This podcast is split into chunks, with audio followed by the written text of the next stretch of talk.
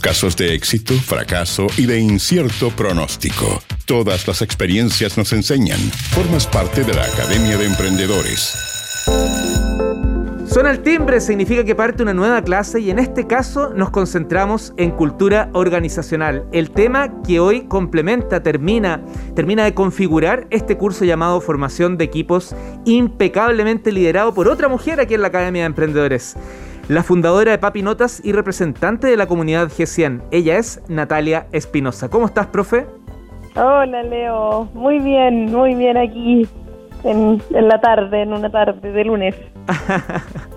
Partiendo la semana. ¿Cómo, cómo estuvo su, sus vacaciones? La última vez que conversamos estaba desde, desde un cerrito, me acuerdo, desde un bosque. un cerro, ah. con escasa señal. Sí. Pero jugaba, jugaba siempre. ¿Todo bien? ¿Llegó descansada? agradecida de, de, Chile, hoy, de sus, de sus paisajes. Muy bien. Oiga, profesora, hoy día tenemos cultura organizacional. Uy, sí, temazo. Temazo. Ya, partamos nomás, porque si no, después me desconcentro y pierdo de anotar todo.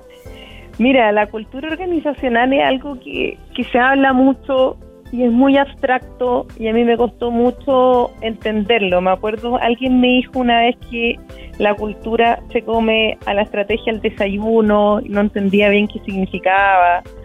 Y ahora, como en el tiempo lo he ido entendiendo más, que la cultura ya es como tu organización hace las cosas. Y es muy profundo porque es todo. al final es todo y nada.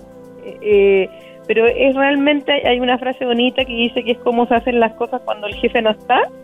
Ah, claro. esa, es la cultura, en el fondo, lo que, lo que queda en la organización. Un sello. Y es un, es un, es un todo. Finalmente, cuando, por ejemplo, atienden el, el teléfono en tu empresa, cómo se trata ese cliente cuando pide algo, o en tus reuniones de equipo, si la gente opina o no ante el jefe, o cómo reacciona tu organización cuando entre compañeros se da un feedback, si es más frontal o no, eh, si cuán relevante es cumplir un compromiso en tu organización, cumplir un plazo en tu organización, eh, cómo se valora los aspectos comerciales, en tu, es que realmente es eh, cómo se hacen las cosas en tu organización. Y en general, como es tan profundo, ¿ya? Y a veces cuando uno está emprendiendo, partiendo, esto suena como medio hippie, tal vez, ¿ya? y a mí me pasaba porque uno está preocupado al modelo de negocio, de levantar plata, tira a vender. ¿Qué me venía a hablar a mí de cultura organizacional? Ponte a vender mejor. chao, weón, chao, ¿ya? pero al final es súper importante, se arraiga igual que los valores en un niño, ¿ya? Entonces, si uno no es consciente desde el principio, después es difícil el árbol torcido enderezarlo. Entonces, en ese sentido, eh, es muy importante las primeras personas que uno incorpora en el equipo. Se le dice los primeros 10 o los primeros 15, porque no solamente uno como dueño modela la cultura, uno la modela mucho con sus acciones, más con las acciones que con lo que uno dice pero también estas primeras personas que van a formar parte de tu equipo. Entonces es muy importante que estas personas representen esos valores. Eh, por ejemplo, si, a ti te importa mucho, eh, eres más perfeccionista, por ejemplo, o detallista, si las personas que tú traes no son detallistas, las primeras, no vas a forjar una cultura con eso, o con orientación comercial, lo que sea. Y ahí viene la segunda parte, que es uno eh, ser consciente de los valores de tu organización. Y es, como te digo, es súper abstracto, eh, pero no es tan abstracto, porque después tú dis, por ejemplo, un mail con falta de ortografía pero ¿cómo no buscaste no sé qué? O no sé, te paráis a escuchar cuando un cliente te pide algo, no sé, le faltó en el restaurante un tenedor y ese garzón va a la cocina, le faltó un tenedor, pocha, pero ¿cómo está pidiendo si debe estar ahí? Mm. Eso es cultura. Entonces, eh, es súper importante ser consciente y, y por eso esto se liga mucho con la formación de equipo, porque la hacen las personas que tú traes y es, también otro consejo que yo puedo decir, es ver otros referentes de empresas donde te gusta cómo pasan las cosas, ir a ver, porque uno está muy metido en tu cultura, es, muy inconsciente. Entonces, eh, en ese sentido, Leo, como, como desde el aspecto fundacional, el fundador o los fundadores y este primer equipo es permanentemente ir haciendo el ejercicio que valoramos ¿Qué valoramos? si valoramos bien, por ejemplo, atender bien al cliente, trabajar eso en la organización, hablar de eso, dar ejemplos de eso, escuchar el teléfono de, tu soporte y sacar buenos ejemplos de eso. Eh, se va modelando la, la, cultura. No es una cosa que es eh, automática. Además que lo que pasa muchas veces en la empresa, que las cosas que también a uno no le gustan, de repente son cualidades de uno mismo también. Pucha, que en esta empresa no se respetan los compromisos, pero tú uno no cumple los compromisos. Le dijiste al trabajador que el martes le, le tenías la respuesta del aumento de sueldo y no te pronunciaste el martes. Para sí o para no, pero no quedarse callado. Claro, o sea, como te fijas como que... Entonces, la, la cultura finalmente yo lo que mm, eh, es un ejercicio de permanente hacer conciencia de cómo funciona tu organización y de, hacia dónde tú quieres llevar tu organización. Y eh, es lo mismo que cuando uno se propone a uno mismo ser mejor persona en esto, en esto y en esto. Hay que trabajarlo también. Entonces, mm, esa es como yo te diría, como en la, en la clase de formación de equipo, tal vez antes hablamos cosas más prácticas, ¿ya? Pero esto finalmente es el pegamento de todas estas personas es lo, es lo que queda y es lo que determina cómo se hacen las grandes cosas y los pequeños detalles. Esa llamada en cliente.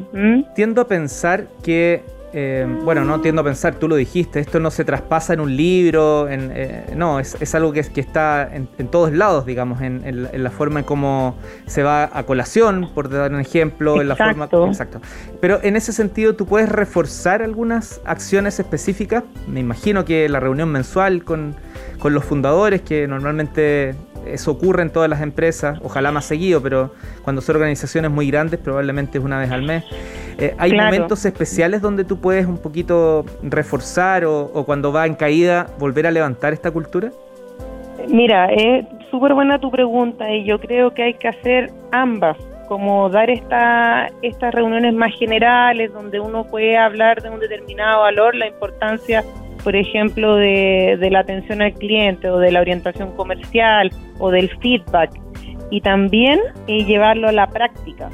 Por ejemplo, si estamos en, la, en, el horario de colación y alguien, no sé, pues da un feedback a, a otra persona y uno ve que esa persona, por ejemplo, se defiende.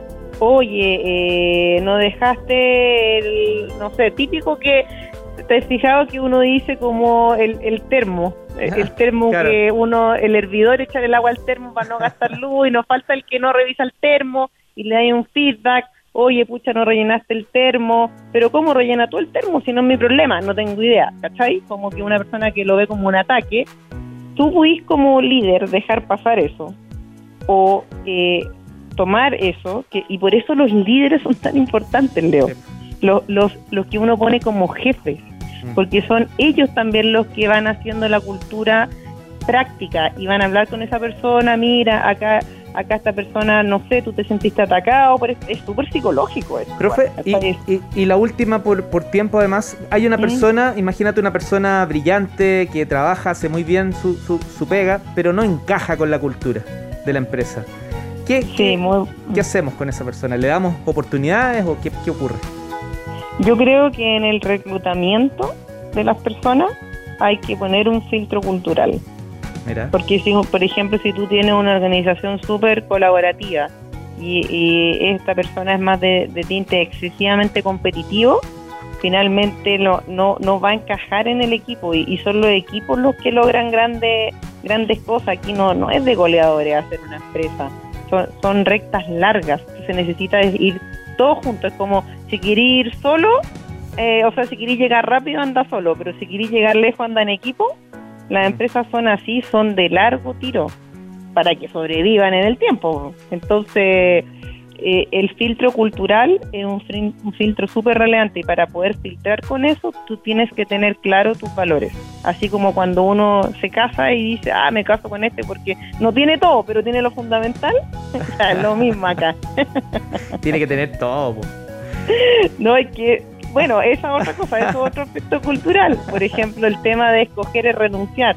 Ese es un valor, ahí nos pasa mucho como fundadores que queremos todo pero querer todo es finalmente no, no optar por lo fundamental porque no se puede todo en la vida. Entonces, todas estas cosas yo creo que uno tiene que ir viendo ejemplos y ir siendo un ejercicio profundo de valor por valor, ejemplo por ejemplo, caso por caso. Profesora Natalia Espinosa, fundadora de Papinotas, representante de la comunidad G100, muchísimas gracias por este curso, formación de equipos y estoy seguro que nos vamos a encontrar más adelante en, otro curso que podamos desarrollar a tantos emprendedores que han quedado felices con tus conocimientos, tu experiencia. Gracias, Leo, por, por la invitación y por, por la instancia también, por, por hacer, no sé, radio, comunicación con contenido. Y mucho éxito con Papinotas, ¿ah? tremendo equipo que has formado también. Por algo hablas desde la praxis. Un abrazo. Un abrazo, que esté muy bien. Formas parte de la Academia de Emprendedores Banco de Chile.